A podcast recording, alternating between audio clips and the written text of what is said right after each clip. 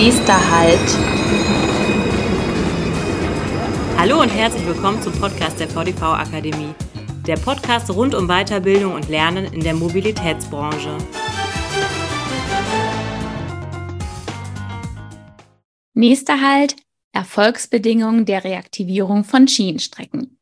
Hallo und herzlich willkommen zum Podcast der VDV Akademie. Mein Name ist Katharina Goy. Vor einigen Tagen hat der Verband Deutscher Verkehrsunternehmen, kurz VDV, eine Broschüre veröffentlicht, in der er gemeinsam mit der Allianz Pro Schiene die Reaktivierung von 277 Schienenstrecken mit 4.573 Kilometer Länge vorschlägt. In dieser Podcast-Folge möchte ich mit Professor Dr. Corinna Salander über die Erfolgsbedingungen sprechen, damit die Reaktivierung auch gelingen. Frau Salander ist Direktorin des Deutschen Zentrums für Schienenverkehrsforschung kurz DZSF und somit eine echte Expertin. Schön, dass Sie da sind. Vielen Dank für die Einladung und auch meinerseits herzlich willkommen ans Publikum. Damit wir alle auf dem gleichen Stand sind, in drei kurzen Sätzen, was ist die Aufgabe des DZSF? Das DZSF ist die Ressortforschungseinrichtung beim Bundesministerium für Digitales und Verkehr, die für den Schienenverkehr zuständig ist. Ich sage spaßeshalber immer, weil mit der Pandemie jetzt alle Herrn Professor Wieler und sein RKI kennen. Wir sind das RKI und der Lothar Wieler für den Schienenverkehr. Das heißt, Genauer gesagt, wir forschen im Auftrag des Bundes, um wissenschaftsbasierte Politikberatung machen zu können, um dem Ministerium Datenbasis und auch wissenschaftliche Erkenntnis weiterleiten zu können, die dann eine Grundlage für politisches Handeln darstellen können. Was sind denn die aktuellen Schwerpunkte Ihrer Forschung? Wir haben auf der einen Seite eine sehr, sehr große Breite in unseren Forschungsthemen, weil wir natürlich die gesamte Breite des Systems Bahn auch abbilden wollen. Das heißt also, wir forschen im Umweltbereich, im Resilienzbereich von Infrastruktur. Wir forschen natürlich auch in Richtung Fahrzeuge. Wir forschen betriebliche Themen, Automatisierung und alles, was man sich vorstellen kann. Wir haben aber aufgrund sowohl der politischen Agenda als auch der Notwendigkeiten im Bahnsystem natürlich Schwerpunkte gesetzt. Das ist zum einen Kapazitätserhöhung oder bessere Ausnutzung der Kapazität, was wie wir alle wissen, ganz, ganz wichtiges Thema ist auch im Zusammenhang mit dem Deutschlandtakt. Dann haben wir das Thema Cybersecurity weit oben bei uns auf der Agenda, was ja durch die zunehmende Digitalisierung, den Einsatz digitaler Technologien auch immer wichtiger wird für die Bahnbranche, nicht nur für alle anderen Branchen da sowieso. Und dann ist auch tatsächlich das Thema Reaktivierung eins der Themen, mit denen wir uns ganz intensiv am DZSF beschäftigen. Genau, und da insbesondere ja die Erfolgsbedingungen zur Reaktivierung. Ein großer Vorteil, so stelle ich mir das vor, der Reaktivierung ist sicherlich, vorhandene Ressourcen zu nutzen. Welche Vorteile gibt es denn noch, Schienenstrecken zu reaktivieren und nicht neu zu bauen?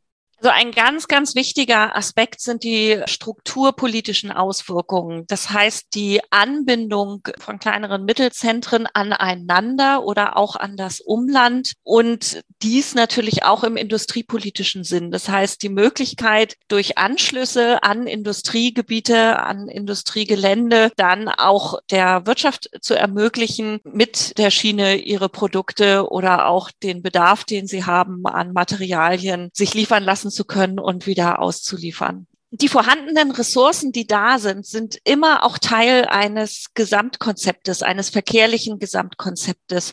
Und hier besteht eben die Chance, Menschen an das System Bahn heranzubringen, wenn ich eben tatsächlich so ein Gesamtkonzept habe. Das heißt, wenn berücksichtigt wird, wie kommen die Menschen zum Bahnhof hin? Habe ich vernünftige Fahrradstellplätze zum Beispiel, dass auch, wenn ich mit einem etwas hochwertigeren E-Bike zum Bahnhof fahre, das am Abend dann immer noch da ist, dass ich das abstellen kann entsprechend. Oder auch eben Carsharing-Modelle und ähnliche Dinge. Das heißt also, ich muss den Menschen ermöglichen, auch diese Strecken, die da sind, tatsächlich dann gut zu erreichen. Und auf der anderen Seite, was auch noch ein wichtiger Aspekt ist, dass die Bevölkerung, sei es im Personenverkehr oder auch im Güterverkehr, animiert wird, das System Bahn zu nutzen, weil es einfach auch attraktiv ist. Weil zum Beispiel der Bahnhof ein Ort ist, an dem ich noch weitere Dinge erledigen kann, wo auch in kleineren Gegenden vielleicht noch Läden dort sind, wo vielleicht auch Serviceeinrichtungen der Kommunen sich einfinden können und ähnliches. Das heißt also diese Attraktivität, mit der man das schafft, die eingefahrenen Mobilitätsroutinen der Bevölkerung oder auch der industriellen Nutzung aufzubrechen. Also der Güterverkehr ein wichtiger Punkt und auch die Bahnhöfe, dazu kommen wir später noch, welche Rolle die genau spielen.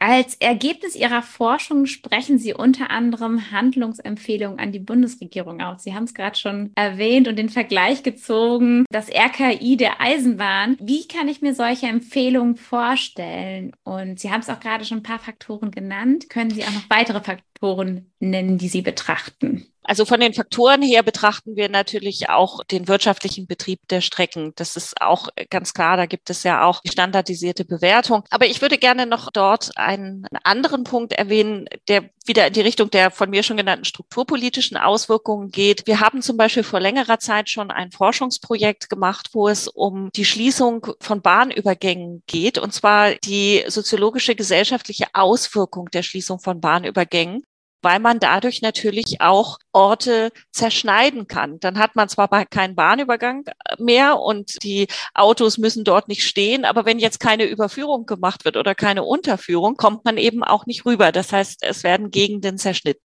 Und hier haben wir im Rahmen dieses Forschungsprojekts dann einen Katalog erstellt, der nutzbar ist von den Kommunen, um individuelle Entscheidungen auch zu treffen. Das sind dann verschiedene Kategorien, verschiedene Empfehlungen für bestimmte Konstellationen. Und da kann dann jede Kommune sich das Passende raussuchen.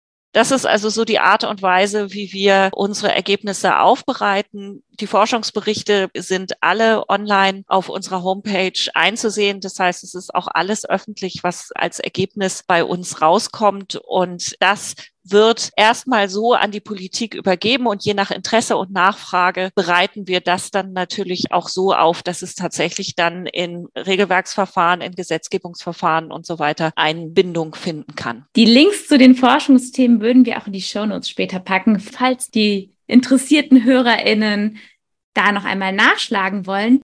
Ergänzend noch eine Frage. Müssen für eine Reaktivierung alle vier Hauptfaktoren, die Sie gerade genannt haben, erfüllt sein oder reicht auch ein gewisser Teil? Ich denke, das lässt sich so leider nicht mit Ja oder Nein beantworten, dass alles erfüllt sein muss oder nur ein Teil reicht, weil einfach die individuelle Betrachtung einer jeden Strecke ganz, ganz wichtig ist. Nichtsdestotrotz spielen alle diese vier Dinge immer eine Rolle, nur in welchem Ausmaß ist dann jeweils unterschiedlich. Also natürlich muss ich den wirtschaftlichen Betrieb erfüllen können. Auf der anderen Seite ist es dann auch die Frage, was ist wirtschaftlich? Wie viel möchte sich die Kommune oder das Land oder der Bund auch leisten, dass man sagt, die Strecken haben einfach einen Aspekt der Daseinsvorsorge oder andere Aspekte, so dass dann die Wirtschaftlichkeit vielleicht auch, selbst wenn sie etwas schwächer in der Bewertung ausfällt, trotzdem als sinnvoll angesehen wird oder als gegeben angesehen wird. Wie gesagt, auch das verkehrliche Gesamtkonzept ist genauso ein Aspekt, wo man auch schauen muss, wo im Land befinde ich mich? Befinde ich mich sehr weit draußen auf dem Land oder befinde ich mich in der Nähe eines Mittelzentrums oder auch eines großen Zentrums, um dann zu gucken, was ist denn am verkehrlichen Gesamtkonzept schon gegeben? Was habe ich schon an Carsharing-Modellen? Es ist zum Beispiel auch bekannt,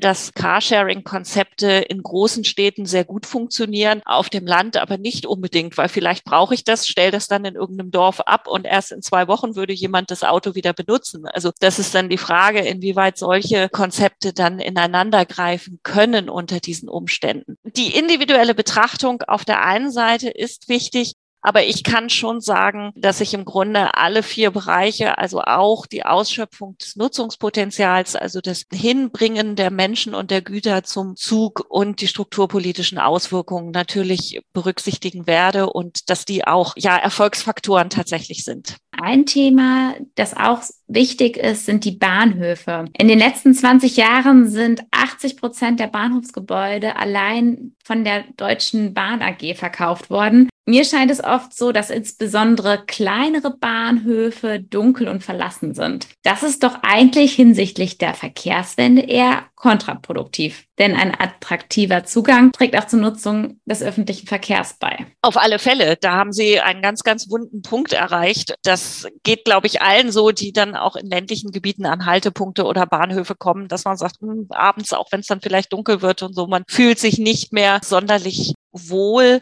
Hier haben wir ein Projekt gestartet, das allerdings noch bis in den Februar 2025 laufen wird, also noch zweieinhalb Jahre. Das heißt Bahnhof der Zukunft als Kern multimodaler Mobilitätsplattformen der Kommunen. Hier untersuchen wir genau die Dinge, die ich bereits angesprochen habe. Wie muss ein Bahnhof aussehen, damit die Leute sich da wohlfühlen und diesen auch als Visitenkarte, als Eingang in das System Bahn tatsächlich nutzen. Und um auch die Breite zu zeigen, mit der wir forschen, möchte ich noch ein anderes Projekt erwähnen. Und zwar geht es in dem Projekt Berlin um Beleuchtung an Bahnhofsanlagen, die insektenfreundlich sind. Denn es kann natürlich nicht sein, dass wir, um die Insektenvielfalt zu schützen, die Beleuchtung an Bahnhöfen abschalten, weil dort Insekten verbrannt werden. Wir müssen Bahnhofsbeleuchtungen schaffen, die ermöglichen, dass also Insekten eben nicht verbrannt werden und trotzdem die Sicherheit der Nutzer oder das Sicherheitsgefühl vielmehr der Nutzer auch tatsächlich erfüllt wird und dass wir da Möglichkeiten schaffen, sich wohlzufühlen und sich sicher zu fühlen durch Beleuchtung.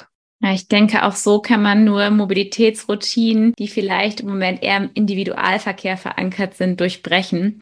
Wenn Sie die Ergebnisse der Verkehrsforschung heute betrachten, was wünschen Sie sich für die Zukunft? Ich wünsche mir einfach, dass die Menschen einen guten Zugang haben zur besten Bahn, die wir ihnen zur Verfügung stellen können und dass unsere Forschungsprojekte genau das unterstützen, dass wir eine leise Bahn haben, dass wir eine Bahn haben, die ja, die auch optisch erfreut und äh, von den Menschen angenommen wird, weil Menschen mit Behinderung oder eingeschränkt oder mit viel Gepäck oder was auch immer das System leicht nutzen können. Aber auch, dass der Güterverkehr seinen Platz bekommt und dass auch die Gesellschaft so positiv eingestellt ist gegenüber dem System Bahn, dass sie auch die Dinge, die vielleicht nicht perfekt sind, einfach hinnimmt, weil die Vorteile so unglaublich groß sind. Und wenn die Forschung dazu ihren Beitrag leisten kann, dann bin auch ich glücklich und zufrieden.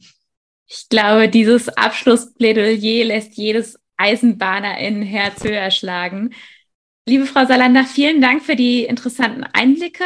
Ich hoffe, unsere HörerInnen haben genauso viel gelernt wie ich und wer mehr zu einem gelungenen Beispiel einer Reaktivierung erfahren möchte, dem kann ich die Podcast-Folge 67 empfehlen. Da geht es um die Reaktivierung der Schönbuchbahn. Vielen Dank, dass Sie heute in unserem Podcast waren und dass Ihre Wünsche in Erfüllung gehen. Vielen Dank und ich habe es gerne gemacht und freue mich auf vielleicht ein späteres Mal. Tschüss. Bei Fragen und Anmerkungen sind wir unter podcast.vdv-akademie.de erreichbar.